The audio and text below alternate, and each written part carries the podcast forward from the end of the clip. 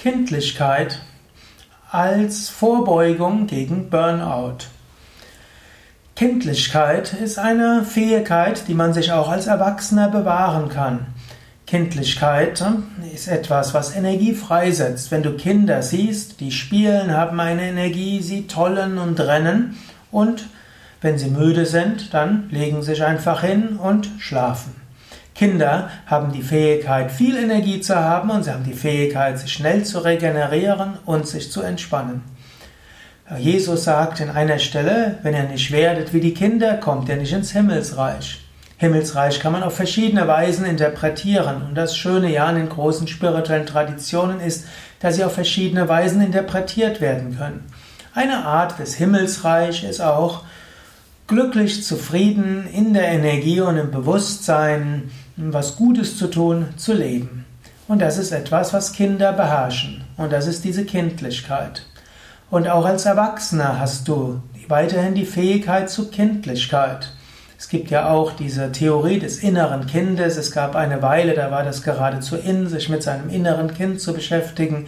Ich bin ja äh, Gründer, Leiter von Yoga Vidya und es gab eine Phase, da waren Seminare mit dem inneren Kind sehr beliebt.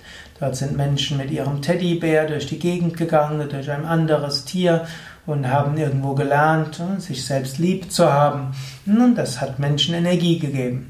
Scheint heute, es ist Jahr 2015, nicht mehr ganz so populär zu sein. Trotzdem, es gilt, das innere Kind irgendwo zu leben. Was ist ein inneres Kind? Das innere Kind heißt Spontanität. Das innere Kind heißt auch sich einzusetzen. Inneres Kind heißt auch, sich wirklich mal intensiv um etwas zu bemühen. Inneres Kind heißt auch, etwas äh, spielerisch zu tun. Etwas zu tun, was nicht wirklich einen Sinn hat, das, der sofort nachvollziehbar ist. Also man kann sagen, Spontanität, Freude, energetisch etwas tun und spielerisch etwas tun, etwas Sinnfreies tun, das ist alles Kindlichkeit. In diesem in Kindlichkeit heißt natürlich auch eine gewisse Naivität. Kindlichkeit heißt auch eine, ein gewisses Vertrauen in andere. In diesem Sinne kannst du überlegen, ja, lebst du eine gewisse Kindlichkeit? Wo bist du wirklich spielerisch? Wo machst du einfach etwas, weil es dir Spaß macht? Wo machst du etwas spontan? Wann erlaubst du dir einfach äh, kreativ tätig zu sein? Ist auch etwas, was Kindlichkeit auszeichnet. Kinder wollen etwas tun, Kinder wollen etwas machen, Kinder wollen etwas schaffen, Kinder wollen kreativ sein.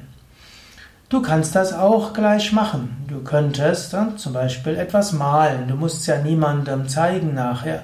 Du kannst irgendein Computerspiel spielen. Ja, auch Computerspielen können etwas Kindliches sein.